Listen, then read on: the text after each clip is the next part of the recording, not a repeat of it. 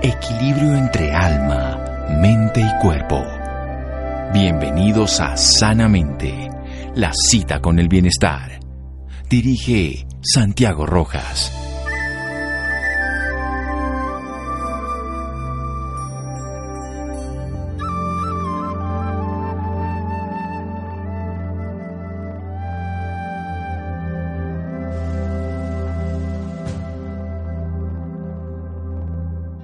Hombre se autorrealiza en la misma medida en que se compromete al cumplimiento de su sentido de vida. Víctor Frank. Buenas noches, estamos en Sanamente de Caracol Radio, desde la logoterapia, autora de literatura espiritual, analista existencial, coach de vida, emprendedora social y conferencista de inspiración, autora de tres joyas y además diseñadora de joyas y gemóloga. Hoy nos acompaña aquí Paula López, ha sido además de las personas que se ha dedicado a que los seres humanos vivamos mejor sus obras, Mis respuestas para el alma, Mis píldoras para el alma y recientemente, en el mes de septiembre, Una joya para pulir, este editorial Vergara. Tu alma, una joya para pulir, todo relacionado con el alma. Incluso el Papa Francisco desde el Vaticano le ha reconocido sus aportes a la paz y al desarrollo de la espiritualidad para todos los seres humanos. Paula López Espinosa, buenas noches. ¿Cómo estás, Santiago? Qué emoción tenerte aquí en, conmigo, acompañando también mi alma en este programa tan maravilloso que haces. Bueno, definamos qué es el alma para podernos poner en contexto. Bueno, para mí el alma es eh, aquella dimensión espiritual del ser humano en donde están depositados todos los recursos que necesitamos para vivir, para enfrentar la vida, para enfrentar la adversidad, para poder eh, darle significado al sufrimiento, para vivir las alegrías. El alma es aquello que no muere nunca, es aquello que es perpetuo en el ser humano. Están todos los, recursos, espirituales, sí, Todos los recursos, pero ¿dónde están? ¿Dónde está esa alma? Pues esa alma es algo que es eh, tangible e intangible a la vez, porque yo creo que muchas veces hay personas que dicen, bueno, yo sé que tengo un alma, pero no la veo, no la siento, y eso pasa cuando las personas pierden el sentido de vivir. Así que por eso desde, desde la filosofía de Víctor Frankl, a mí me gusta mucho recopilar toda esa parte del sentido de la vida, porque hoy en día creo que eh, lo que estamos viviendo hoy y el flagelo más grande de la humanidad es que la gente está perdiendo el sentido de la vida. Hoy que vemos tantos muchachos que se suicidan, que no solamente en casos de universitarios, sino de todas las condiciones de vida y también en personas de edad mayor, que también se ve el suicidio, se ha perdido. Son esas dos características, la desconexión con la realidad y la pérdida del sentido de la vida, en este caso la esperanza. ¿Qué es el sentido de la vida para un ser humano convencional y, para Paula para ponerlo en contexto? ¿Cuál es la diferencia en las personas que no hayan ese sentido de la vida que usted lo llama el alma, porque lo ha dicho de una forma donde están todos los recursos, y para aquel que no la tiene? Pues yo creo que en, todo este itinerario espiritual, en donde yo vengo prácticamente primero mirándome a mí misma y descubriendo mi propia alma, es donde yo pude descubrir que si nosotros no logramos encontrarnos a nosotros mismos, valga la pena la redundancia, encontrar nuestra alma, encontrar esa dimensión espiritual, es muy fácil que perdamos el sentido de la vida, porque hoy en día estamos viviendo en un mundo lleno de futilidad. Eh, encontramos que el éxito hoy en día tiene un, significado muy fútil, un, significado muy banal. Las personas tienen un sentimiento y, y, una percepción del éxito que para mí es muy difícil que te pueda llevar a la felicidad y a la plenitud. Entonces yo creo que el alma es aquel lugar en donde nosotros podremos encontrarnos con nosotros mismos y encontrarle el sentido a la vida. Yo creo que en la futilidad de la vida y en la vida caótica que el mundo nos ofrece es muy difícil que encontremos el alma y si no encontramos el alma no podríamos encontrar la plenitud. Definitivamente no está fuera, sino está dentro y en ese adentro está todo, que es la plenitud. Vamos a hacer un pequeño corte aquí en Sanamente de Caracol Radio. Estamos hablando con Paula López Espinosa, autora de literatura espiritual a propósito de su más reciente obra, Tu alma, una joya para pulir, editorial Vergara. Seguimos en Sanamente de Caracol Radio. Síganos escuchando por salud. Ya regresamos a Sanamente. Bienestar en Caracol Radio. Seguimos en sanamente.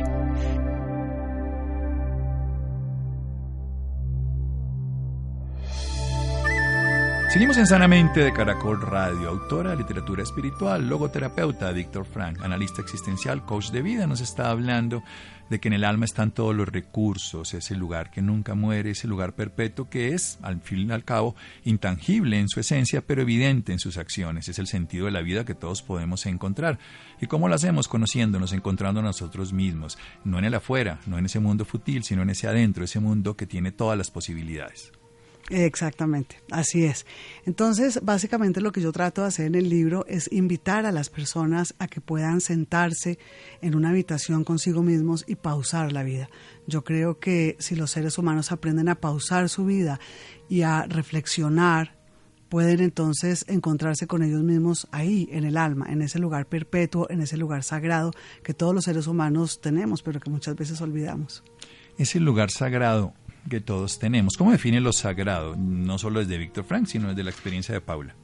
Pues yo creo que para mí lo sagrado no es lo religioso, lo sagrado es algo que todos los seres humanos tenemos dentro de nosotros, que es el yo mismo, que es la existencia, que es el ser y creo que si nosotros nos detenemos a pensar que nuestra vida es sagrada, que nuestra existencia es sagrada, entonces podríamos realmente empezar a caminar hacia esa espiritualidad que tanto necesita el mundo y que tanto necesitan las personas hoy en día. ¿Por qué la necesitamos? Si la gente lo que necesita para vivir es dinero, lo que necesitamos es que el Estado nos supla las necesidades, necesitamos alcanzar el éxito, tener pareja, eh, volverse famoso, salir en las redes sociales, eso es lo que necesita la humanidad. ¿Cómo si que necesitamos esta experiencia? Sagrada? Pues yo creo que las personas hoy en día viven con una máscara, Santiago. Yo creo que las máscaras que las personas se ponen es precisamente para cubrir ese vacío existencial. Y hoy en día vemos que las personas em, aparentemente son felices, se muestran felices en redes sociales, se muestran felices cuando les preguntamos cómo estás y dicen no, divinamente, todo va bien. Pero yo creo que cuando la persona llega a la intimidad de su habitación, se quita la máscara y llora llora a solas, llora la insatisfacción, llora la soledad, también que es uno de los problemas más grandes que tienen hoy en día las personas, una profunda soledad, están conectados con el mundo, pero en el fondo están desconectados de sí mismos y desconectados de las personas que aman. Entonces, eh, yo creo que ese vacío existencial es lo que realmente nosotros, personas como tú y como yo, que nos dedicamos a acompañar a, a, los seres humanos, vemos en consulta, vemos este vacío existencial de los seres humanos que al final también se refleja en una, en una somatización de enfermedades a nivel corporal, a nivel físico.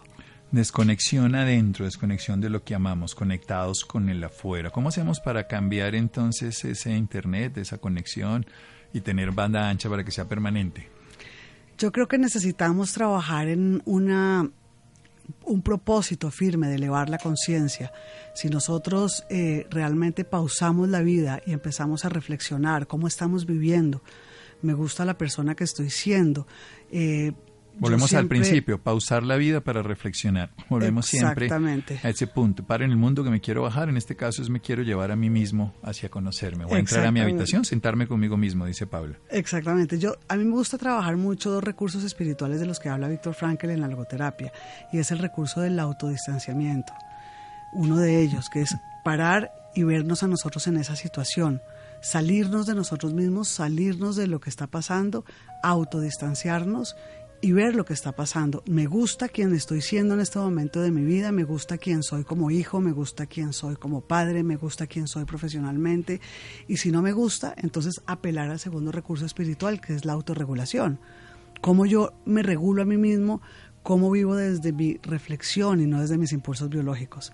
Aquí estamos hablando, como hacía Gurdjieff, de esa observación desde afuera, desde también Víctor Frank, que es conocerse desde afuera, o como la física cuántica Hoy no lo define que se requiere un observador para que eso que es una onda se vuelva una partícula, o sea, darse cuenta quiénes somos y desde esa autoobservación externa, sin juzgarse, pero sí conocerse, puede llegar a regularse para equilibrarse. Pero resulta que la mayoría de las personas tienen muchas distorsiones de los patrones de bienestar, de lo que sería correcto o incorrecto, de lo que sería adecuado o inadecuado. ¿Cómo, cómo llegar a tener una reflexión que tenga unos valores y unos principios útiles, no solo como persona, sino pensando también como humanidad, que es lo esencial. Pues yo creo que lo fundamental, Santiago, es hacer el escáner del alma. Yo hablo mucho en mi libro, al final el último capítulo es eh, la metodología en donde yo hago una fusión entre la logoterapia y el coaching existencial y hablo todo el tiempo del escáner del alma. Es decir, cuando tú recibes un paciente y te dice me duele la rodilla o me duele el estómago, pues muchas veces a uno en el hospital los médicos le dicen hay que hacer un escáner a ver si hay una fractura, si hay que, a, ver qué hay. De igual manera, yo hablo del escáner del alma. Aprender a hacer ese escáner del alma, qué nos duele, qué nos está molestando en nuestras relaciones, en, en lo que estamos viviendo con nosotros mismos y en nuestras relaciones con los demás. Una vez entonces detectemos esos dolores que tenemos callados muchas veces, esas heridas que están activas de nuestra infancia, de nuestra historia, de nuestra biografía, entonces podremos ojalá de la mano de un profesional, hacer ese escáner del alma para poder entonces empezar a diseñar nuestro mapa de navegación. Vamos a hacer un pequeño corte porque vamos a diseñar un mapa de navegación. Estamos hablando con Paula López Espinosa. Nos está enseñando a través de la literatura espiritual, a través de la logoterapia, a través de la experiencia conectarnos con ese lugar sagrado de la vida. Ese lugar sagrado donde está el ser, que no es un lugar religioso, que no necesariamente es a través de un camino externo, sino que se puede encontrar en la vida misma. Vida y existencia son sagradas y todas las expresiones de ahí se manifiestan, lo siguen siendo pero manejamos una máscara, una máscara que nos hace que veamos un mundo externo y nos vean de un mundo externo como si estuviéramos felices. Recordemos que la máscara la pintamos de lo que queramos, pero en realidad tenemos un vacío existencial y por eso dice que sin máscara lloramos, lloramos de una profunda soledad, de una desconexión, una desconexión del adentro, pero una conexión con el afuera. Ese propósito que ella nos invita hoy es a elevar la conciencia, a darnos cuenta a través de estrategias como la misma logoterapia nos enseña, autodistanciamiento, verse desde afuera, reconocerse y autorregulación, saber, saber qué es lo que podemos hacer sobre nosotros. Nos regulamos en la medida que sabemos qué es lo que buscamos, cómo lo buscamos y para saberlo hacemos un escáner del alma una detección de las heridas, un reconocimiento de la historia y así comprendiendo lo que nos pasa, buscamos una solución. Seguimos en Sanamente de Caracol Radio. Síganos escuchando por salud. Ya regresamos a Sanamente.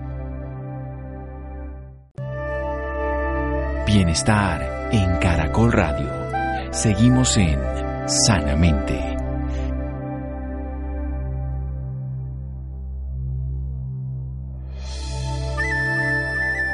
Seguimos en Sanamente de Caracol Radio. Paula López Espinosa, nuestra invitada de hoy, autora de literatura espiritual, su más reciente obra, Tu alma, una joya para pulir, editorial Vergara, otros libros previos, Mis respuestas para el alma, y también unas reflexiones que son pildoritas para el alma. Vamos a hacer, como se dice popularmente, que cualquier cosa que sea sagrada, cuando la podamos encontrar en cualquier momento de la vida, nos va a dar una respuesta. Vamos a abrir en el día 23 de septiembre, bueno, casi en este mes, en el mes pasado, donde ella lanzó su obra. Aquí dice, te has convertido en un robot conectado a un mundo tecnológico artificial centrado en el consumo y en el éxito fútil de los logros profesionales, académicos y económicos, olvidando lo verdaderamente valioso, el alma. Hay muchas, cada una de estas reflexiones nos lleva a conocernos y darnos cuenta. Aquí hay una muy bonita, todas son bonitas, pero esta me gustó. Mire, el maestro o la maestría espiritual personal se alcanza construyendo un ser auténtico, capaz de ser compasivo consigo mismo y con los demás para lograr cambiar la integración la interpretación, perdón, de cada agresión. ¿No somos compasivos con nosotros? ¿No somos compasivos con los demás? Yo encuentro que muchas veces no. Yo creo que dentro de los perdones que debemos dar nosotros como seres humanos, el primer perdón que debemos dar es con nosotros mismos. Y no es fácil. Las personas muchas veces están quedándose con un montón de resentimientos, resentimientos con los demás, que es resentir, volver a sentir ese dolor. Y yo creo que lo más importante también es perdonarnos a nosotros mismos por nuestra historia, por nuestras equivocaciones, por los dolores que muchas veces nosotros nos hemos causado a nosotros mismos por nuestras decisiones. ¿Cómo nos perdonamos? ¿Cómo nos perdonamos? Haciendo el escáner del alma. Cuando yo trabajo con mis consultantes, hacemos un escáner del alma en donde vemos todas esas heridas que están activas y lo primero que hacemos es decir, bueno, estas heridas son porque alguien me las hizo a mí o porque yo mismo me las causé desde mis propias decisiones. Y ahí lo primero que yo invito a las personas es salir de la posición de víctimas, independientemente de que las heridas te las hayas causado tú mismo o que te las haya causado alguien en tu historia, es aceptar que cada una de esas heridas son tus maestros espirituales. Cuando aceptas que cada una de esas heridas, que cada uno de esos sufrimientos, cada una de esas dificultades vinieron a enseñarte algo, aprendes la lección espiritual a través de esa situación, a través de esa herida, y una vez la herida sana, se vuelve cicatriz. La cicatriz ya no arde, la cicatriz ya no sangra, pero te recuerda una batalla luchada y ganada. Pues siempre que vemos una cicatriz nos acordamos que hay una herida. Rumi decía que la herida es el lugar por donde entra la luz. Entonces, por ahí, por esa herida entró la luz. Ahora en la cicatriz, por lo menos, recordamos el aprendizaje. Escáner del alma. Y cuando uno se ve todas esas cosas tan horribles, ¿cómo hace para no volverse víctima o victimario de uno mismo? Pues yo creo que eso es una de las tareas más importantes que tenemos nosotros los acompañantes de otras almas y es tratar de sacar a las personas de esa posición de víctima, porque también yo creo que cuando las personas se quedan pegadas en esa posición de víctima también hay beneficios ocultos. Es decir, esas personas que no quieren apelar a la resiliencia, esas personas que se quedan en esa posición em, en donde se flagelan a sí mismos y dicen, ¿por qué a mí? ¿Por qué me pasó esto? Yo que soy tan bueno. Se quedan ahí porque de alguna manera hay beneficios ocultos detrás de eso. Para los maestros, el dolor es una oportunidad de apelar a la resiliencia. Para las víctimas es una posición de quedarse en una, en una zona de confort. O sea, para un maestro, él aprende de la experiencia y así deja de sufrir. O sufrimos o aprendemos. Entonces, aprendemos, dejamos de sufrir. Eso es maestría. Y en el común es victimismo y es prolongación del sufrimiento y además manipulación del entorno. Exactamente, manipulación del entorno. Yo encuentro mucho eso en mi consulta. Imagínate que tengo muchas personas que llevan con situaciones de dolor bien, bien sea física o espiritualmente o emocionalmente, en donde yo veo estos sufrimientos que se prolongan y se prolongan y se prolongan. Y una de las preguntas que yo les hago es, reflexiona cuáles son los beneficios ocultos que tú estás recibiendo al no salir de ese dolor, al no hacerte responsable de esa herida, al no trascenderla, al no recibir esa lección que necesitas aprender espiritualmente para poder ser resiliente y aceptar esa situación como un maestro espiritual y darle la vuelta y seguir adelante con tu vida. Y generalmente encuentro eso, que hay beneficios ocultos cuando la persona se queda como víctima. Hay beneficios ocultos en las personas que sufren si evidentemente no quieren salir de ahí porque de alguna manera todos sufrimos. Yo creo que es además inherente a la humanidad y hay muchas condiciones adversas. Sin embargo, necesitamos eso que usted decía hace un momento de la compasión, ser compasivos con nosotros a través del perdón y ser compasivos con los otros. ¿Qué logran las personas cuando hacen procesos con Paula López Espinosa? Pues logran una resignificación de su historia. Hacemos un repaso por toda la biografía de la persona, em, haciendo toda esa recopilación de la biografía. Las personas escriben su biografía, escriben, por ejemplo, cómo sería el título del libro que contara su biografía. Luego, eh, haciendo, como, como te cuento, esta fusión entre la logoterapia Víctor Frankl y el coaching existencial, yo voy acompañando a las personas a que ellas mismas, a través de un mapa de navegación que ellas mismas van diseñando, vayan encontrando la visualización de la vida ideal que quieren vivir. Es decir, ¿dónde estoy ahora? Haciendo el escáner del alma, revisando mi biografía, veo si las personas o las acompaño a que estas personas reflexionen, estoy feliz en este momento, ¿qué es para mí la felicidad? Estoy alcanzando la plenitud en mi vida, cómo he vivido. Entonces vamos a revisar mi vida hacia atrás, cómo fue mi vida hace 5 años, hace 15, hace 20, cómo está siendo mi vida ahora.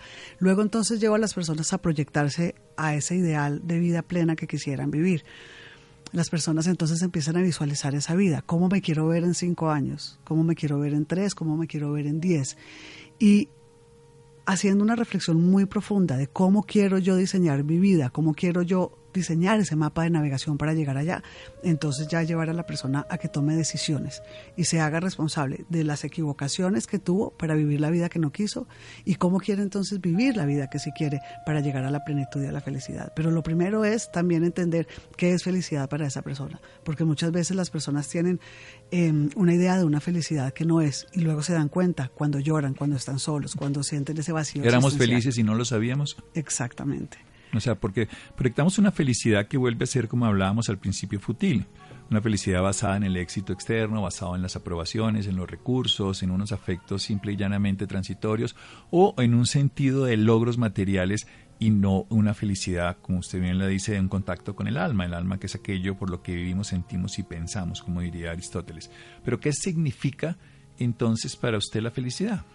La felicidad para mí significa la plenitud, la plenitud del alma. Es poder estar en el mundo siendo auténtico y teniendo una paz interior que sobrepase todo entendimiento humano. Es decir, puedo estar tranquila viendo simplemente el paisaje o estando acompañando a un ser amado que está sufriendo quizá una enfermedad, cualquier situación límite que la vida me arroje, pero que yo la pueda vivir con paz. Si yo tengo adversidad, como todos los, seres humanos, todos los seres humanos tenemos el sufrimiento inevitable, podemos tener sufrimiento, pero con paz. Cuando nosotros aprendemos y desarrollamos la capacidad de sufrir, cuando nosotros aprendemos y desarrollamos la capacidad de darle sentido al sufrimiento, como lo habla Víctor Frankl, y podemos vivir eso con sentido al sufrimiento. Volvemos al punto fundamental del sentido de la vida, que es además como la estructura del pensamiento de Frank. Exactamente, encontrar el sentido del sufrimiento. Es decir, que esto que estoy viviendo hoy yo pueda entender que vino a enseñarme algo, que es, un, que es un sufrimiento fértil, que me da unos frutos espirituales, y no quedarme simplemente en un sufrimiento vacío, en donde es un sufrimiento de victimización. Un sufrimiento vacío, un sufrimiento que no me lleva a una transformación y a un crecimiento. bueno, ¿y qué es el amor? No lo hemos nombrado y siempre que hablamos de estos temas del alma, de la vida, la trascendencia, de la existencia y lo sagrado, el amor aparece. Yo creo que el amor es la gasolina de la vida, yo creo que el amor es la gasolina del alma. ¿Y para dónde se va el alma entonces si está ya quietica?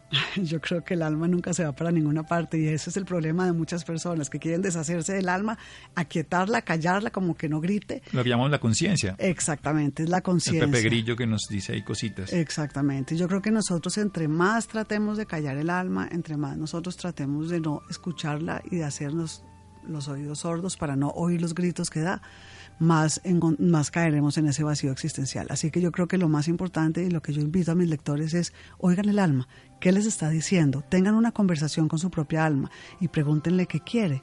Y cuando nosotros realmente logremos conversar con nuestra propia alma y escucharla y aprender qué es lo que quiere, podemos entonces encontrar ese GPS que nos llevará a esa ruta de navegación para llegar a la plenitud. Volvemos a lo mismo, ¿no? Pausar la vida para reflexionar, para encontrar lo sagrado, que es el ser en existencia, y ahí sí seguir quitando esas máscaras que nos llevan simplemente a aparentar lo que no somos y a descubrir no solamente en la soledad lo que nos falta, volvernos a conectar con el interno, desconectándonos de eso externo y además encontrando ese propósito de elevar la conciencia. Y para terminar, ¿qué es la muerte? La muerte yo creo que es la dignificación sublime del ser humano.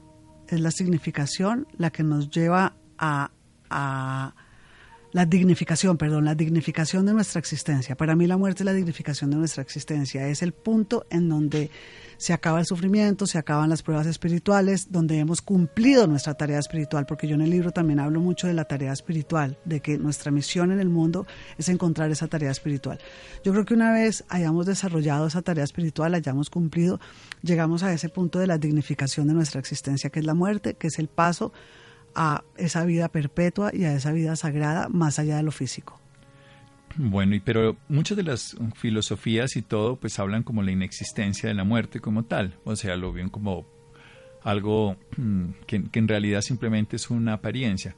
¿Qué hay más allá? ¿Qué hay más allá de esta vida que estamos viviendo aquí? Que además no sabemos si es realidad, porque cada vez sabemos a través de la ciencia moderna que lo que vemos como real está hecho de cosas que no son reales. Lo que aparentemente vivimos como experiencia externa simplemente es una percepción interna a través de los sentidos y bueno, miles de cosas más que la ciencia no lo pone en evidencia. Pero ¿qué hay más allá de esta vida que es nuestro punto de referencia?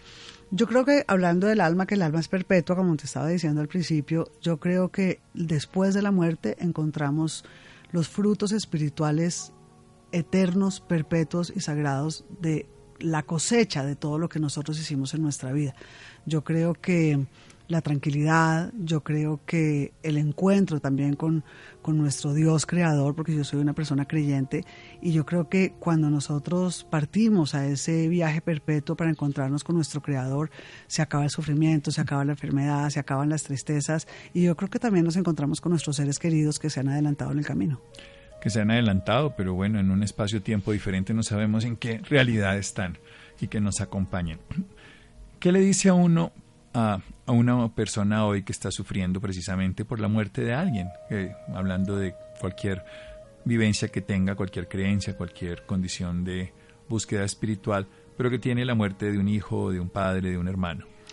Pues mira, recientemente he estado acompañando muchas familias que han tenido, eh, curiosamente, que eh, dejar partir a un ser querido.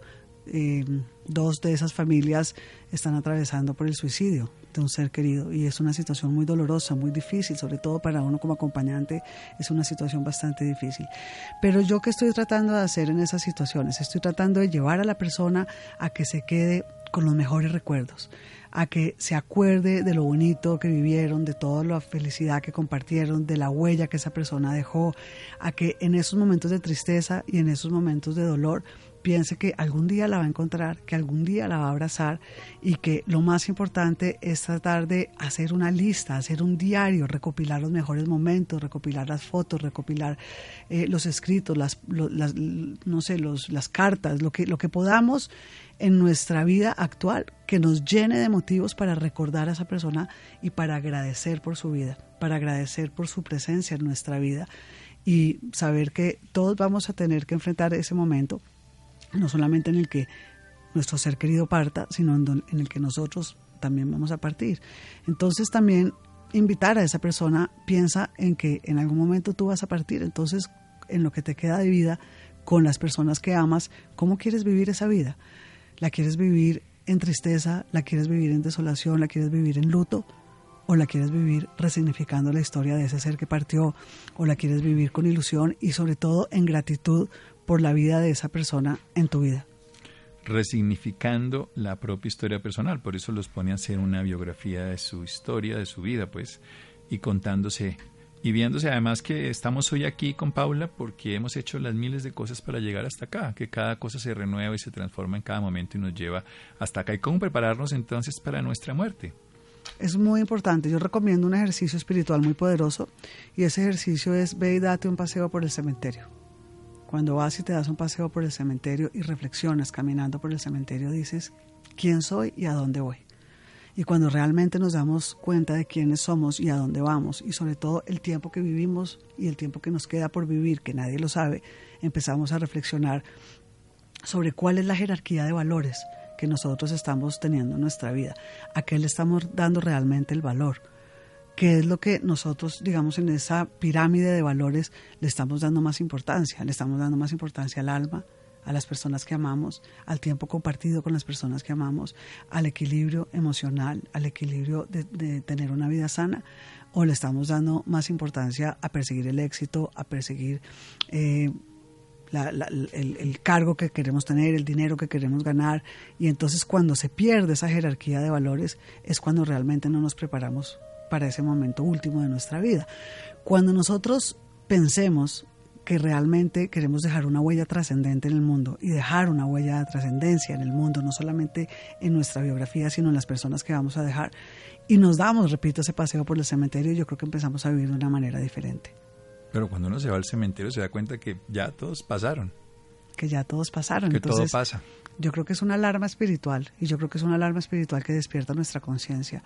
Y una vez nosotros tengamos esa, esa conciencia más despierta y tengamos un insight, como una reflexión interna de qué queremos hacer de nuestra vida, yo creo que empezamos a vivir diferente.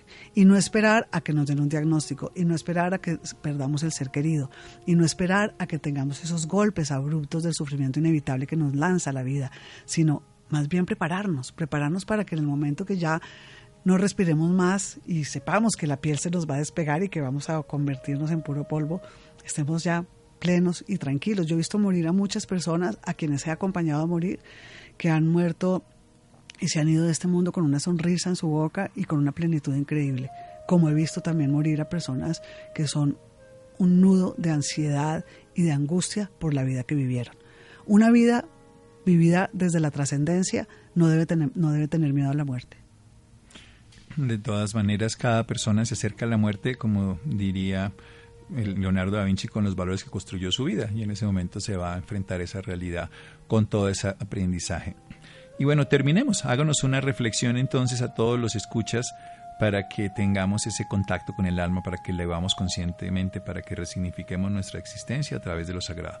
Pues la invitación y la reflexión que yo quisiera hacerles hoy es, eh, de nuevo, vivamos en un modo reflexivo, salgámonos de ese modo robótico o ese modo en el que muchas veces vivimos desde nuestros impulsos biológicos. Vivamos de manera reflexiva, cada mañana reflexionemos.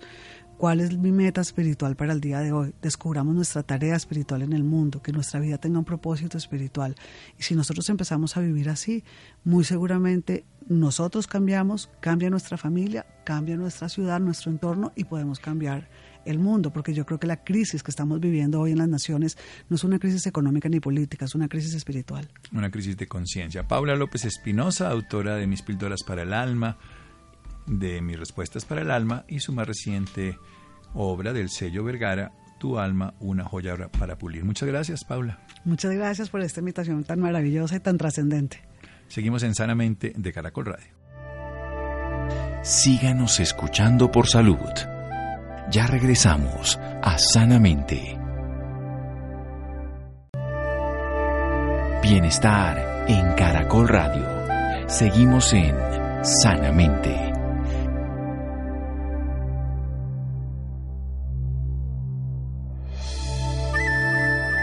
Seguimos en Sanamente de Caracol Radio Cambiamos de tema. El desarrollo, fabricación y comercialización de productos orgánicos y sostenibles con base en cannabinoides y derivados de plantas cada día toman más fuerza al igual que las formulaciones para ciertas enfermedades psiquiátricas. Santiago, muy buenas noches para usted y para todas las personas que nos sintonizan a esta hora.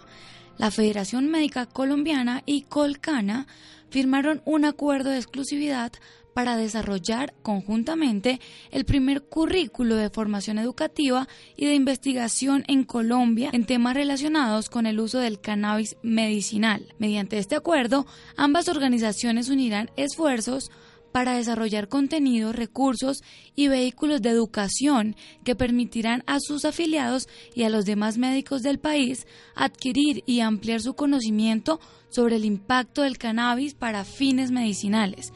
Para hablar un poco más sobre este tema, nos acompaña el doctor Gabriel Meneses, quien lidera las operaciones de APRIA en América Latina y el Caribe, incluyendo el desarrollo de nuevas oportunidades estratégicas de negocios que se alinean con visión y dirección mundial de la empresa con más de 15 años de experiencia internacional liderando organizaciones multinacionales dentro de la industria tecnológica. Gabriel, muy buenas noches y bienvenido Sanamente. Muy buenas noches, Laura. Muchísimas gracias por invitarme a participar en esta entrevista.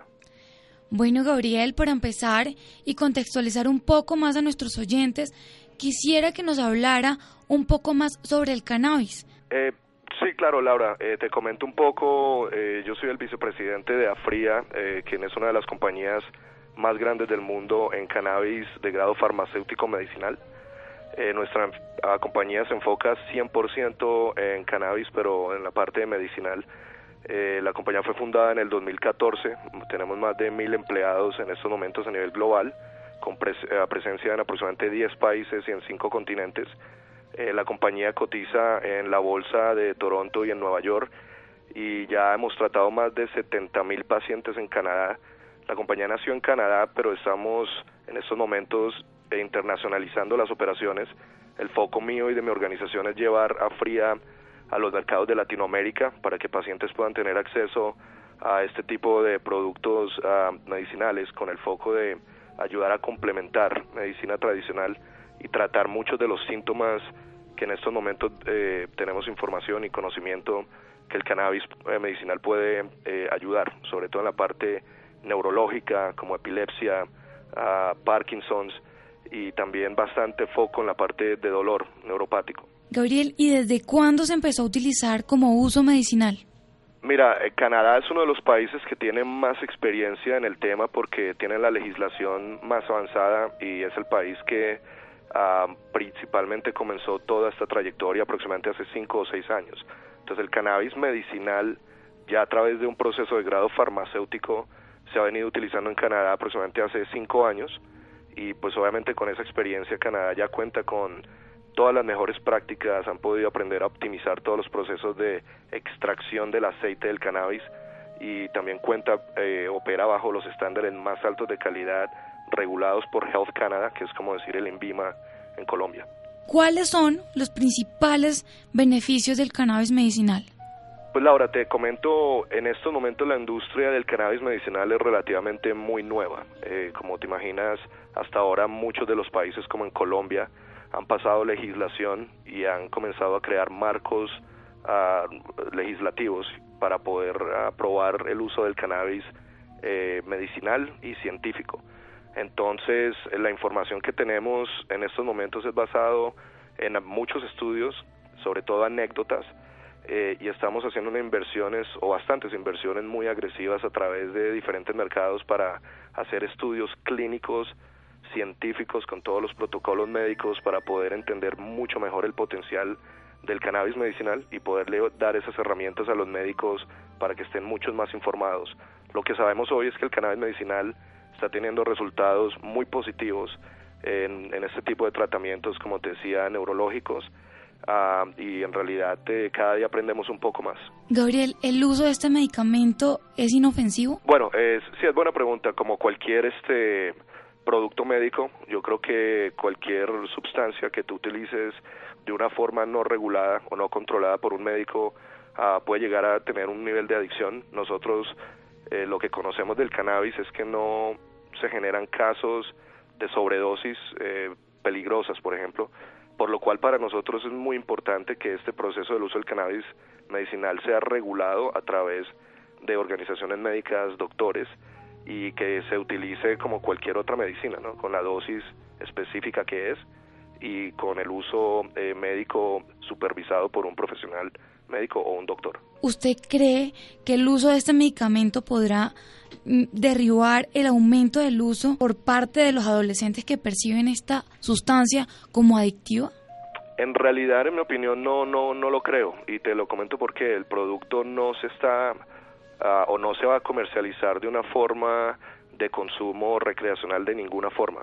Estos productos medicinales eh, se venden a través de eh, extractos o pastillas y son 100% eh, basadas en uso farmacéutico.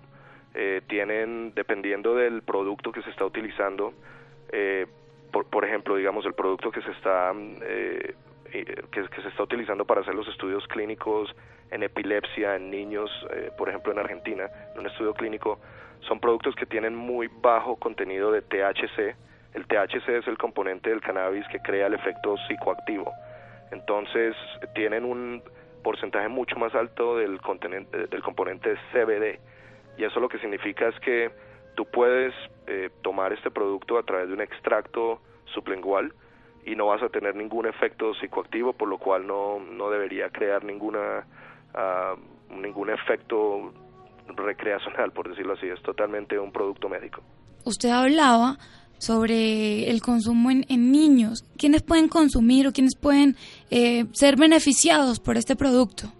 En realidad yo creo que todo todo el mundo de diferentes edades y te comento un poco por qué nosotros eh, como parte de nuestro compromiso de responsabilidad social y de ayudar a generar el conocimiento dentro de la industria, AFRIA cuenta con los recursos y el capital para invertir en investigaciones clínicas y científicas. En Argentina en estos momentos estamos apoyando al Hospital Pediatra Garrahan, es uno de los eh, hospitales pediatras más reconocidos en la región, y están haciendo un estudio en epilepsia refractaria en niños. El estudio comenzó aproximadamente hace tres o cuatro meses, eh, dura aproximadamente dos años y ya están comenzando a reportar o publicar algunos resultados de lo que están viendo eh, hemos visto mamás, por ejemplo, también hablando con los medios eh, sobre el beneficio que han visto en ese tipo de, tratamiento, niños que han cortado sus episodios de epilepsia significativamente, posiblemente algunos eh, cuentan decir 300 episodios al mes y han bajado una fracción de episodios semanal. Entonces el uso de este producto es seguro, en mi opinión, para cualquier edad, pero obviamente cada producto tiene que ser eh, producido eh, específicamente para la audiencia y para la patología que se va a tratar, ¿no? Dependiendo del nivel, como te decía anteriormente, de THC, CBD, el médico estaría ya en condiciones de entender eh, a, a, cuál audiencia se enfocaría ese producto específicamente. ¿Y tiene alguna contraindicación? de efectos secundarios. sí, sí. Mira, estamos en estos momentos, como te digo, aprendiendo muchísimo sobre el potencial y, el uso del cannabis medicinal porque es una industria eh, muy nueva y hasta ahora se está regulando. Eh, por ahora eh, esperaremos ver a través de todos estos eh, investigación científica y clínica cuál puedan llegar a ser esos, pero en estos momentos las indicaciones que vemos del uso que se ha hecho en Canadá en los últimos 5 o 7 años, como te digo, 70 mil pacientes, no se ha visto ni se ha conocido efectos secundarios serios, inclusive eh, los beneficios y las anécdotas que salen siempre han sido más positivas, por lo cual yo creo que el resto de los mercados y los países en Europa y Latinoamérica están siendo conscientes que es, un, es una transición que, que necesita la comunidad médica hacer, entender y obviamente educar a los médicos y pacientes uh, para poder entender cómo este uso de este producto puede ser complementario. Bueno, Gabriel, ¿dónde pueden encontrar más información los oyentes que estén interesados sobre el tema? Sí, mira, si quieren conocer más sobre la empresa, eh, tenemos la página obviamente corporativa que es afria.com. en estos momentos estamos comenzando a generar todo lo que es nuestra presencia digital y virtual para Latinoamérica. Uh, en Latinoamérica estamos ya en Colombia, Argentina, Jamaica, eh, bueno, Latinoamérica y el Caribe en Jamaica, y acabamos de entrar al mercado de Paraguay. Entonces, pensamos poder llegar a más países en los próximos meses, enfocándonos en cómo poder ser entes de asesores de confianza con los gobiernos, poder crear esa presencia en Latinoamérica y eso va a acompañarnos también con una serie de presencia virtual, una página de internet específicamente a Latinoamérica, pero por ahora fria.com puede ser el primer contacto para aprender un poco más sobre la compañía. Bueno, Gabriel Meneses, muchísimas gracias por esta valiosa información y por acompañarnos esta noche en Sanamente. Claro que sí, Laura. Muchísimas gracias de nuevo y un saludo a todos los que nos escuchan esta noche. Bien, muchas gracias. Muchas gracias a Laura, Ricardo Bedoya, Camila, Jessy Rodríguez. Quédense con una voz en el camino con Ley Martín. Caracol piensa en ti. Buenas noches.